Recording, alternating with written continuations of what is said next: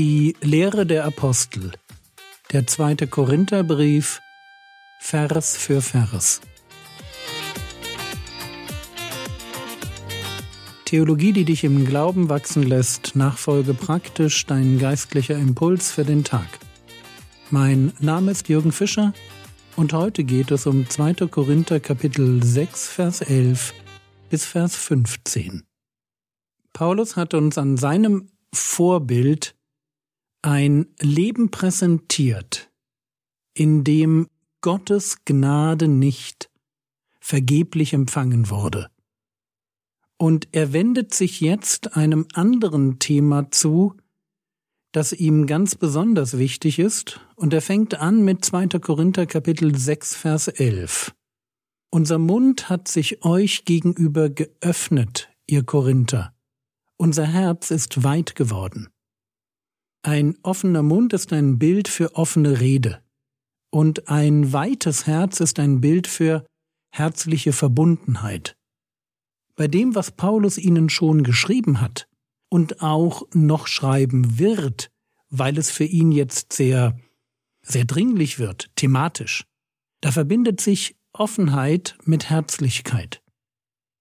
2. Korinther Kapitel 6 Vers 12 Ihr seid nicht beengt in uns, sondern ihr seid beengt in euren eigenen Herzen.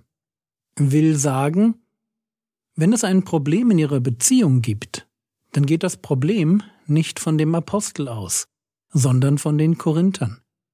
Es sind ihre Herzen, und Herz hier Sitz der Emotionen und des Mitgefühls. Es sind ihre Herzen, die eng sind, wo kein Platz für den Apostel ist. Ihre Liebe ist kalt geworden, nicht seine. 2. Korinther Kapitel 6 Vers 13 Als Gegenleistung aber, ich rede wie zu Kindern, werdet auch ihr weit. Mit diesem Wort Gegenleistung ist das gemeint, was Paulus für seine Liebe eigentlich erwarten kann. Es scheint so, als wäre den Korinthern die Idee unangenehm, dass sie ganz viel empfangen haben durch jemanden, der so wenig hermacht wie der Apostel Paulus.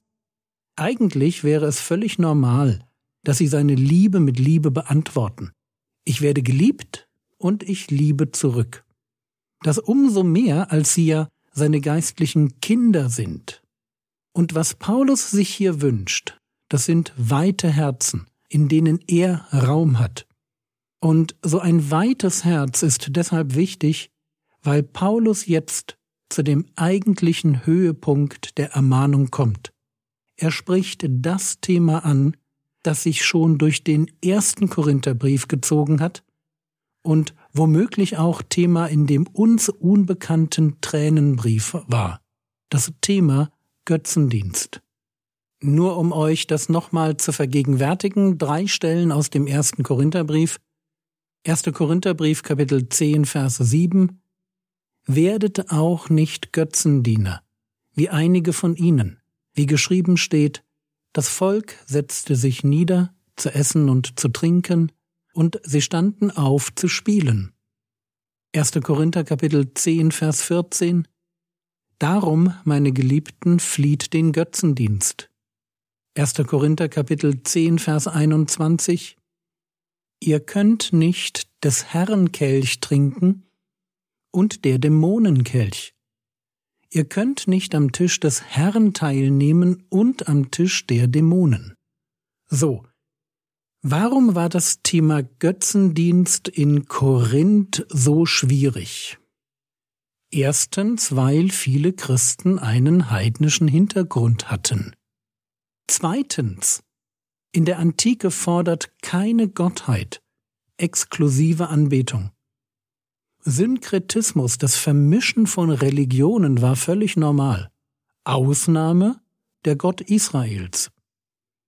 Drittens, das Essen in einem Götzentempel hatte auch eine gesellschaftliche Dimension, war aber eben nie nur eine soziale Veranstaltung, sondern oft auch verbunden mit der Anbetung von Dämonen. Und das bedeutet wiederum, Bekehrung verlangt für Korinther einen Bruch mit ihrem alten Leben. Und es sieht so aus, als wären dazu nicht alle Geschwister der Gemeinde bereit gewesen. In diese Spannung hinein schreibt Paulus jetzt 2. Korinther Kapitel 6 Vers 14. Geht nicht unter fremdartigem Joch mit Ungläubigen. Denn welche Verbindung haben Gerechtigkeit und Gesetzlosigkeit oder welche Gemeinschaft Licht mit Finsternis? Fangen wir an mit dem Bild vom fremdartigen Joch. Das stammt aus dem Alten Testament. 5. Mose 22, Vers 10 Du sollst nicht mit einem Rind und einem Esel zusammen pflügen. Die Idee dahinter ist die, dass zwei Tiere, die unterschiedlich sind, Größe, Kraft, die Art, wie sie sich bewegen, dass die nicht vor denselben Pflug gespannt werden sollen. Paulus überträgt dieses Verbot jetzt auf Menschen, die einander so fremd sind wie Licht und Finsternis. Als Christ darf ich nicht gemeinsame Sache mit Heiden machen. Jetzt die Frage, wie weit ziehe ich dieses Verbot? Was ist konkret gemeint? Man könnte sagen, eine Ehe. Und es ist sicherlich superweise, nur einen Christen zu heiraten, aber was, wenn ich als bekehrter Sklave gar nicht das Recht habe, mir meine Ehefrau auszusuchen, sondern mein ungläubiger Herr mir eine ungläubige Ehefrau gibt. Okay, wir merken, hm, das kann passieren. Dann könnte man das Prinzip auf das Geschäftsleben übertragen. Und definitiv ist das ein Vorteil, mit Christen zusammenzuarbeiten, aber es wird sich kaum ergeben, dass in einer Firma nur Christen arbeiten. Versteht ihr, worauf ich hinaus will? Man kann das, was hier steht, dieses geht nicht unter fremdartigem Joch mit Ungläubigen. Man kann das als ein Weisheitsprinzip auf viele Bereiche anwenden. Aber was hat Paulus bei dem konkreten Verbot hier vor Augen? Und ich denke, dass er hier etwas Bestimmtes vor Augen hat, nämlich in einem Tempel an den dortigen Mahlzeiten teilzunehmen.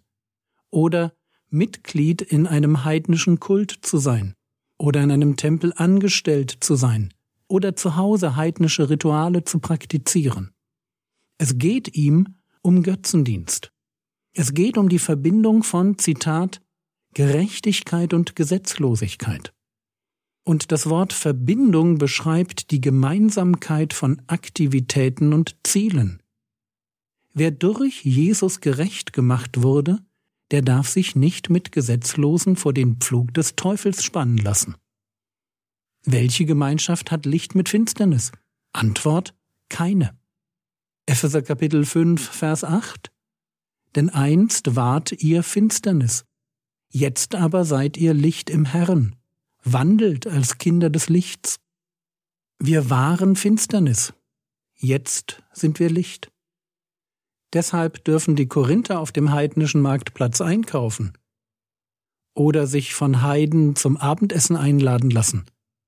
Aber es muss trotzdem immer klar sein, wem wir dienen und natürlich auch, wo wir raus sind, wo wir nicht mehr mitmachen. 2. Korinther Kapitel 6 Vers 15 Und welche Übereinstimmung hat Christus mit Belial? oder welches Teil ein Gläubiger mit einem Ungläubigen. Dieses Wort Übereinstimmung, Symphonesis, beschreibt eine Allianz.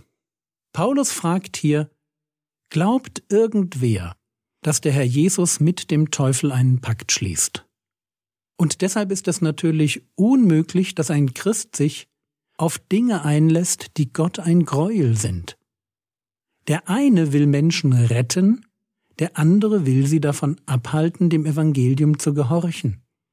Der eine, das ist der Teufel, der verblendet das Denken. Der andere, das ist der Christus in uns, offenbart die Wahrheit.